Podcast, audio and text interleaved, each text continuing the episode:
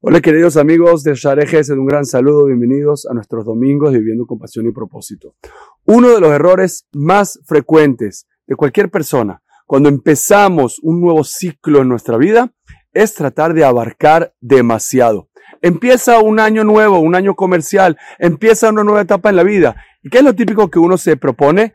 Quiero este año cambiar toda mi vida, quiero meterme en un régimen de alimentación, quiero hacer más ejercicio, quiero cambiar mis hábitos, quiero ganar un millón de dólares, quiero leer 35 libros, quiero hacer todos los cambios en mi vida en un solo año. Y sobre este error, leí una vez una frase de uno de los empresarios más exitosos del siglo, que dijo lo siguiente, la mayoría de las personas sobreestima lo que puede lograr en un año, pero subestima lo que puede lograr en 10 años. Y quiero analizar con ustedes esta frase y este concepto.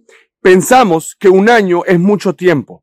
Vemos a un año como mucho tiempo, como si fuera un tiempo suficiente para lograr muchísimas metas y para hacer cambios muy radicales, muy grandes en muchas áreas de nuestra vida. Y la mayoría de la gente, ¿qué le pasa? Que pasa un mes, dos meses, tres meses y todos esos logros se ven un poco reducidos, se ven que toma más, tiempo de lo que pensaba y probablemente ya empiezas a abandonar uno, abandonar el otro y esa suscripción al gimnasio ya no la estás usando tanto, esa dieta que pensaste ya no la estás cumpliendo tanto y así con otros temas. Sin embargo, cuando uno toma una visión, no de un año, sino por ejemplo de 10 años, y si te sientes incómodo con 10 años puedes pensar en 5 años, pero a mí me gusta hablar de 10 años y podrías también hablar de más, de 15, 20 o 25 años. Y en ese plazo te propones metas, tu vida va a cambiar. Si tú empiezas a pensar en términos de décadas, empiezas a pensar que en esta década yo voy a lograr cosas y metas realmente significativas, realmente disruptivas, que realmente van a cambiar y van a definir el rumbo de mi vida de una manera importante y lo voy a lograr en una década. Quiere decir que yo entiendo que esta meta va a tomar tiempo, pero lo vale, porque es una meta que realmente tiene una repercusión importante sobre mi vida.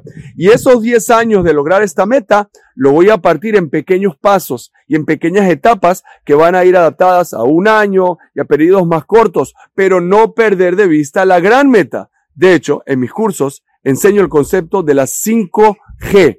Las 5G son tus cinco grandes metas. Y yo invito a que cada uno de nosotros piense en cinco grandes metas, cinco metas que tu vida realmente estaría completa, que tu vida estaría súper satisfecha si tú logras esas cinco metas, digamos, en 10 años. Por ejemplo, tener Shalom Bait impresionante, que la armonía del hogar, que la relación de pareja sea una belleza, que sea un paraíso, un ganed en tu hogar. Eso es una meta que no, la, que no la, la mayoría de la gente no la logra en un año ni en dos, pero se va construyendo y si yo tengo una visión larga de 10 años, lo puedo lograr. Otra meta de mis cinco grandes metas, tener libertad financiera, ser una persona que pueda trabajar por gusto, por amor, por vocación, pero que realmente todas mis necesidades y todos mis gastos estén cubiertos gracias a negocios o inversiones que pueda tener. Eso es una meta que no se logra en un año ni en dos, pero si tengo una visión de 10 años y voy cumpliendo etapas, voy a apuntar a esa gran meta. Y por eso es una segunda gran meta. Una tercera gran meta, estar fit, estar en forma, sentirme bien, cuidar mi salud y tener una salud realmente importante, buena y reluciente. Es una meta, es un hábito, más bien, pero que se va construyendo, que no se construye necesariamente en un tiempo corto. Lo mismo ocurre, por ejemplo, con los hijos. Yo personalmente deseo tener hijos educados a su independencia. Hijos que sean estables y educados en su independencia, como dice nuestro Jajamim, educar para la vejirá, para el libre albedrío. Yo no puedo educar a mis hijos a que siempre me hagan caso a mí, a que hagan todo lo que yo les digo, pero los puedo educar a que ellos tengan suficiente criterio en la vida, que tengan suficiente personalidad en la vida para tomar decisiones. Y eso va a ser. Eso no va a ser un tema que lo va a lograr en un año a lo mejor, pero en 10 años sí los puedo lograr. Y la quinta meta, por lo menos en mi vida personal, es crecer constantemente en Torah que yo cada año y en cada momento de mi vida esté siempre constantemente abarcando nuevos aspectos de la Torah, estudiando y aprendiendo y conociendo nuevos ámbitos y aspectos de la Torah, el Shaz, la Alajá, la Mishnah, el Musar, no faltan áreas de la Torah que uno puede seguir estudiando. Entonces, mi concepto y mi recomendación en todo esto, ¿cuál es?